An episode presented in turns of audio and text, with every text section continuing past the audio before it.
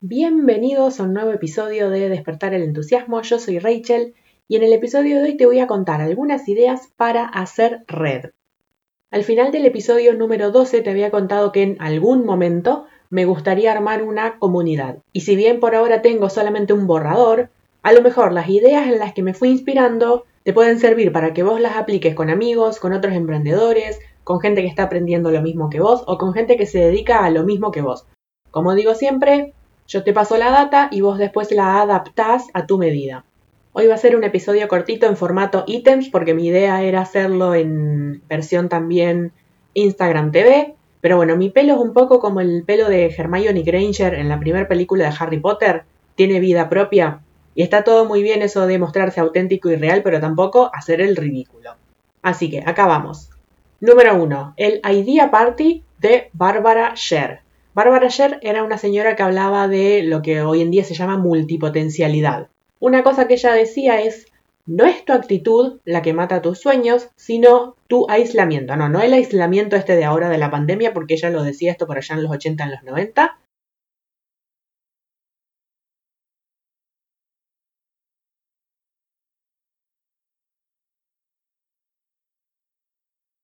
Así que, ¿en qué consiste este idea party o cena de las ideas? Porque la idea original era invitar gente a tu casa a comer, pero nosotros lo vamos a adaptar a los tiempos que corren y vamos a hacer una videollamada. Requisitos.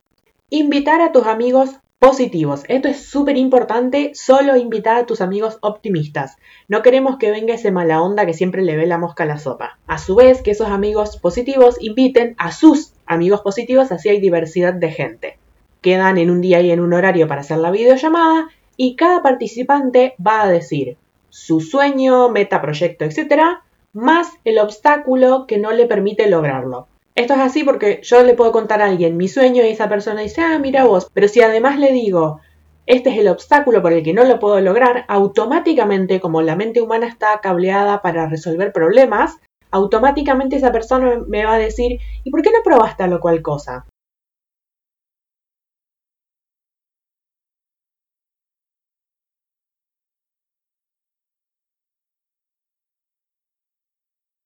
¿Qué quiere decir? Que nuestro conocimiento del mundo y de las posibilidades que hay para lograr nuestros sueños es limitado. Entonces a veces necesitamos que otra persona nos dé un tip o nos pase el teléfono de alguien o nos cuente de algo que jamás se nos hubiese pasado por la cabeza.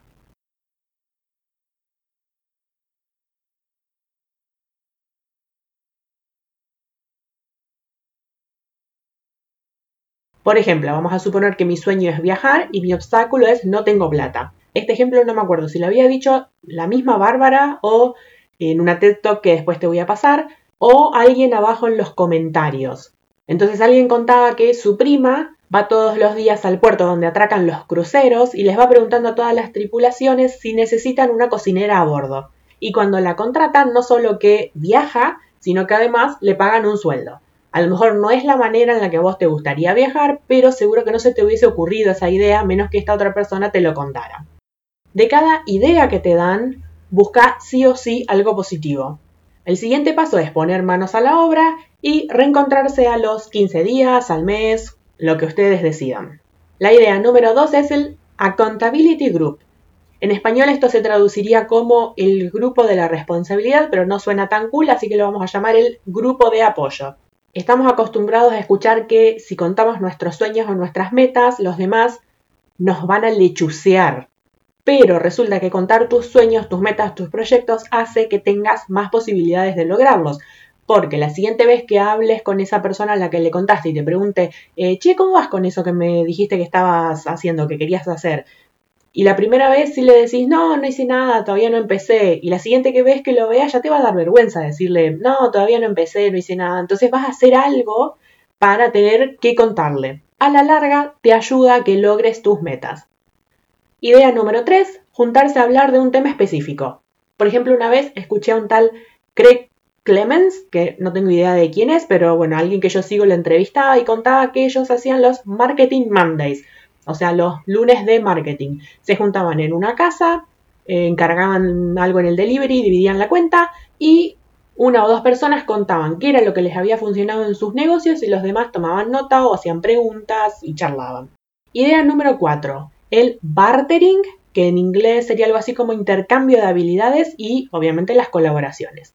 Hay una pareja norteamericana que se dedican a las relaciones personales, Jen Gottlieb y Chris Winfield, y ellos hacen un evento, hacen una cena en la que invitan a gente del mundo del emprendimiento, les piden que se presenten, que digan a qué se dedican, en qué son buenos, qué tienen para ofrecer, y si alguien más que está ahí en la cena necesita lo que esa persona tiene para ofrecer, conectan. Por ejemplo, vamos a suponer, yo soy fotógrafa, entonces te ofrezco hacer la fotografía de branding para tu negocio. Y a su vez, yo estoy necesitando a alguien que me diseñe la página web, entonces intercambiamos nuestras habilidades. Obviamente el intercambio tiene que ser justo, no es que yo te voy a dar un cactus y vos me vas a diseñar los planos de mi casa. Idea número 5. El método HOPED de Jen Gottlieb. HOPED es la sigla de Help One Person Each Day. Ayuda a una persona cada día. A ver cómo te cuento el ejemplo que ella daba para no hacerte mucho enredo. Esta chica Jen Gottlieb tenía una conocida que trabajaba en una revista y ella quería escribir un artículo para esa revista y a su vez tenía una amiga que trabajaba en una editorial.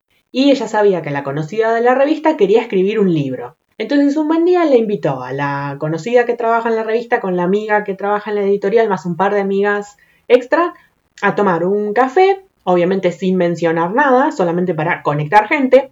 Y como es más fácil que alguien te haga un favor, si vos le hiciste un favor antes, a la semana la llama la de la revista invitándola a escribir un artículo. ¿Por qué? Porque ella le ayudó a conocer a esta otra chica de la editorial, entonces ella le devolvió el favor.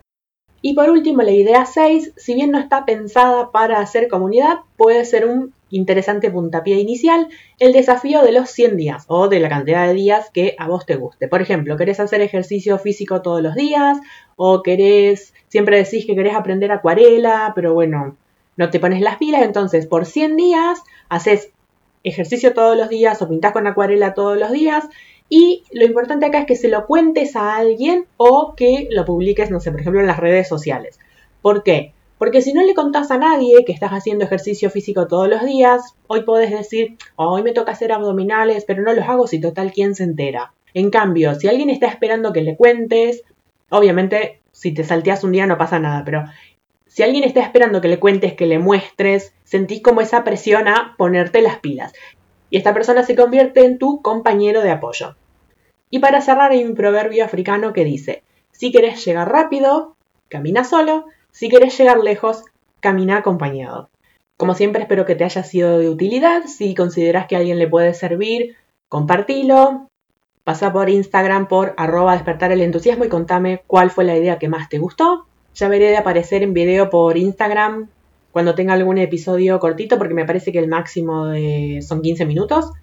Y bueno, con esto me despido y nos reencontramos en el próximo episodio.